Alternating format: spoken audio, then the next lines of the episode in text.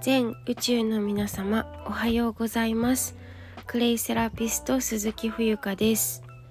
癒しと浄化の茶の湯とクレイセラピー講座へようこそお越しくださりました。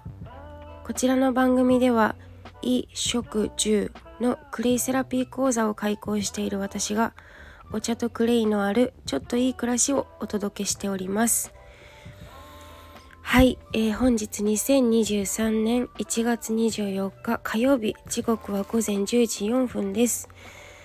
えー、今日はですねあのー、私のいつもはね母親があの私実家暮らしなのでえっ、と隣の和室なんですけどあのまあ障子と言ったらいいんでしょうかね。障子じゃない襖を襖1枚つながった隣の部屋で母親があのまあ寝たり着替えたりいろいろ、まあ、寝室があるんですけれども母親が今日はあのお泊まりでね1泊しているので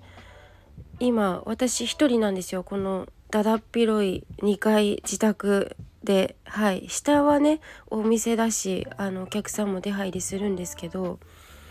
でやはり人が一人いないだけでなんと快適なことかっていうことをねしみじみと感じていましてというのもあの私の母親はクラブハウスで結構活動してるんですけどあのー、めちゃめちゃ朝っぱらからねすごいんですよ。大音量であのー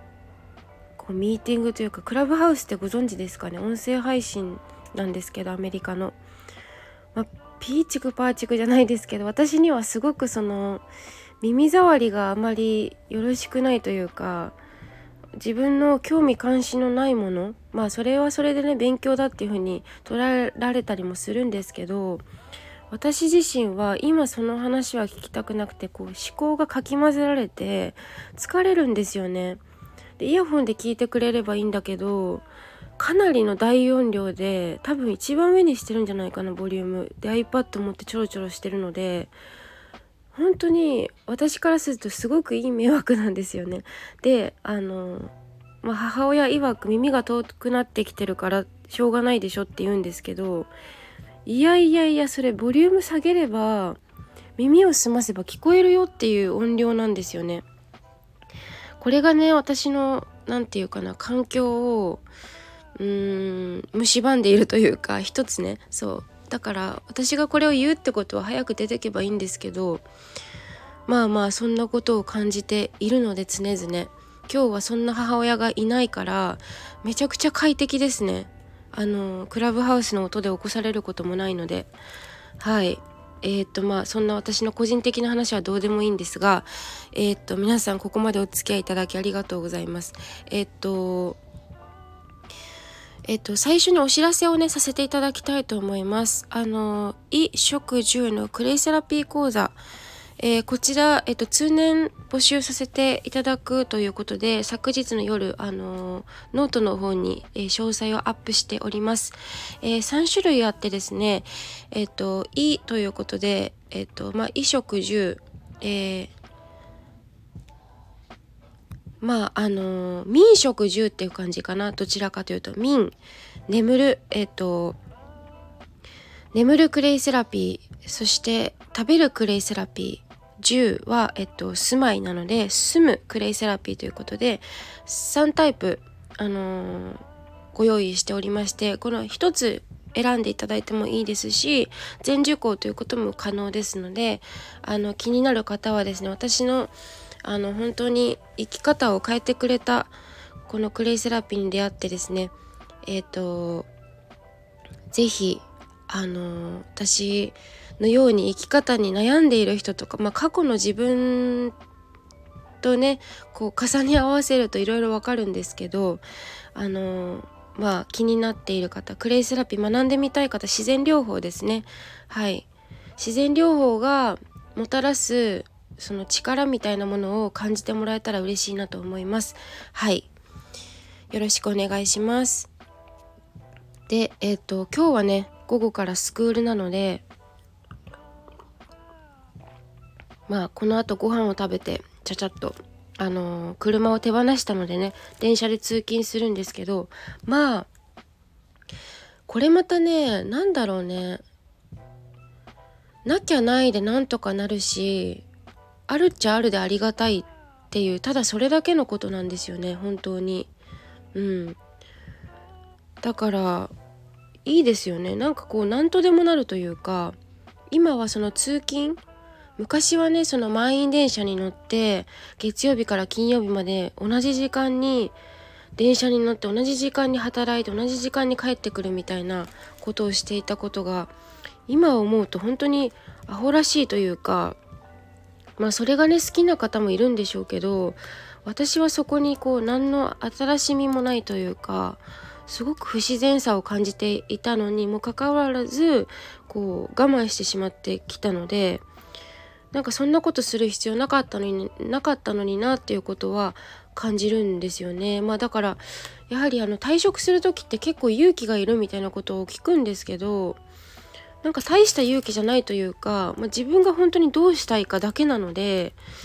あんまりそんなに頭で考えずに頭で考えてるとねただただただ時間が引っ張られていくだけなんですよね。時間って命なので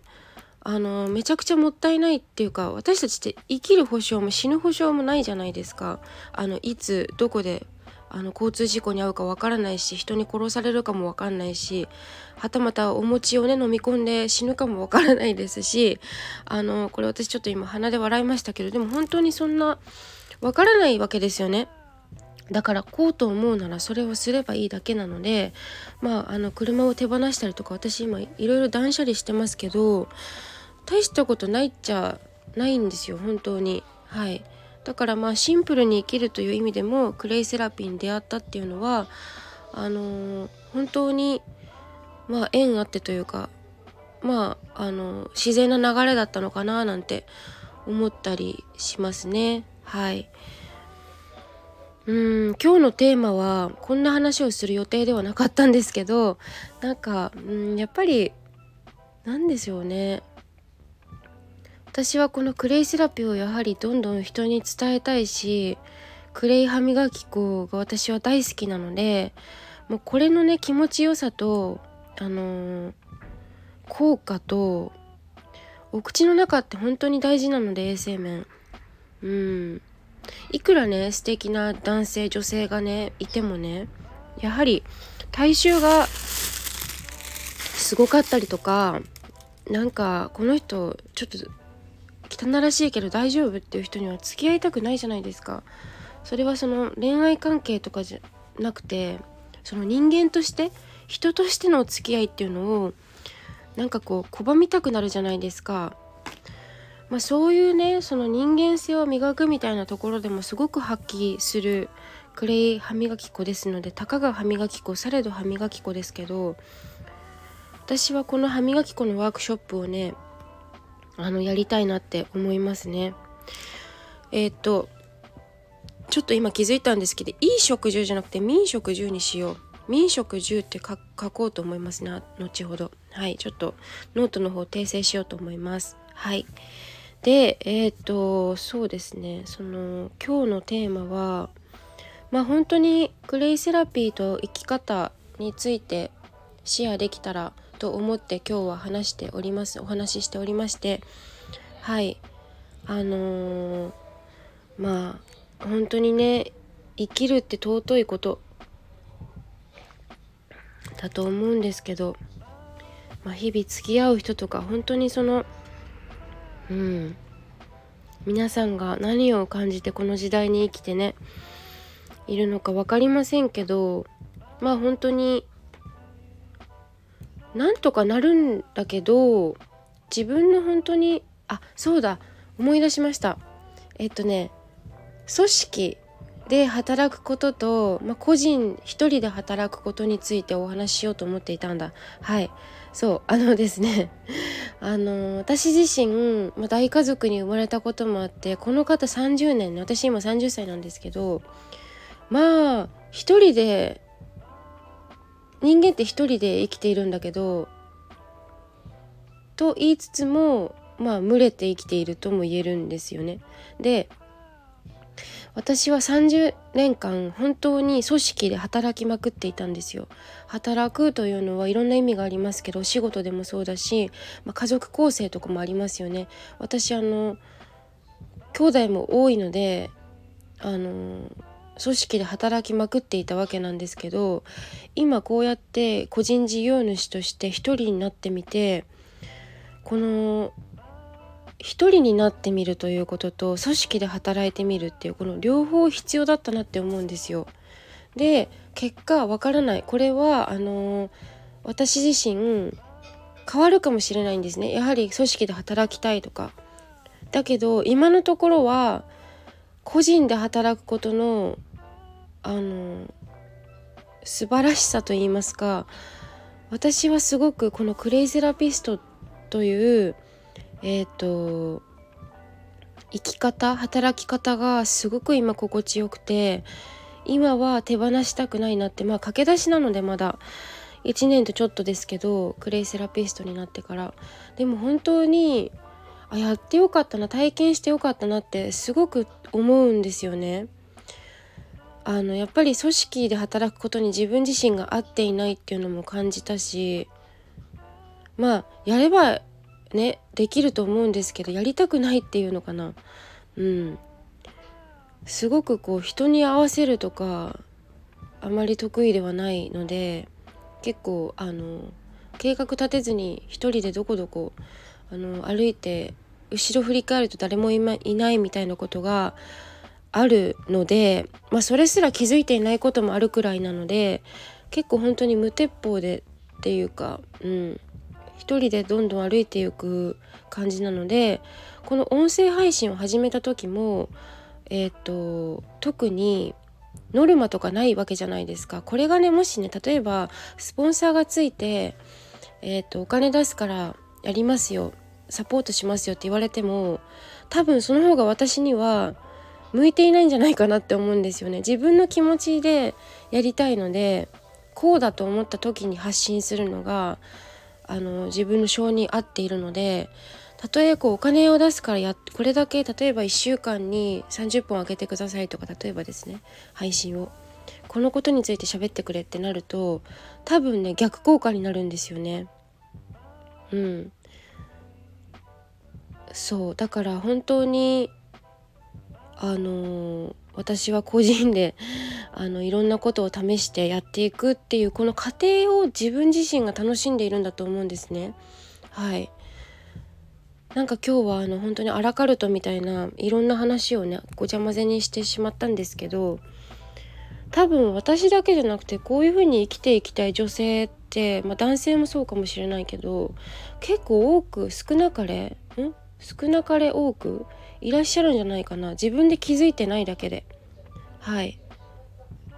まあこのね日本社会で生きていく上ではやはりこの資本主義のもとその何て言うのかな自分の考えとかを持っていると逆に働きにくいっていう視点があると思うのでなかなかそこって気づきにくいと思うところなんですよね多分。はい私の経験上。まあそんなところもですねクレイセラピーの個人セッションではあのお話アドバイスあのさせていただいておりますので、えっと、私とお話ししてみたい方は是非個人セッションにお申し込みください。はいということで、えっと、以上になります。えー、はいご清聴ありがとうございます。クレイセラピスト鈴木冬香でした。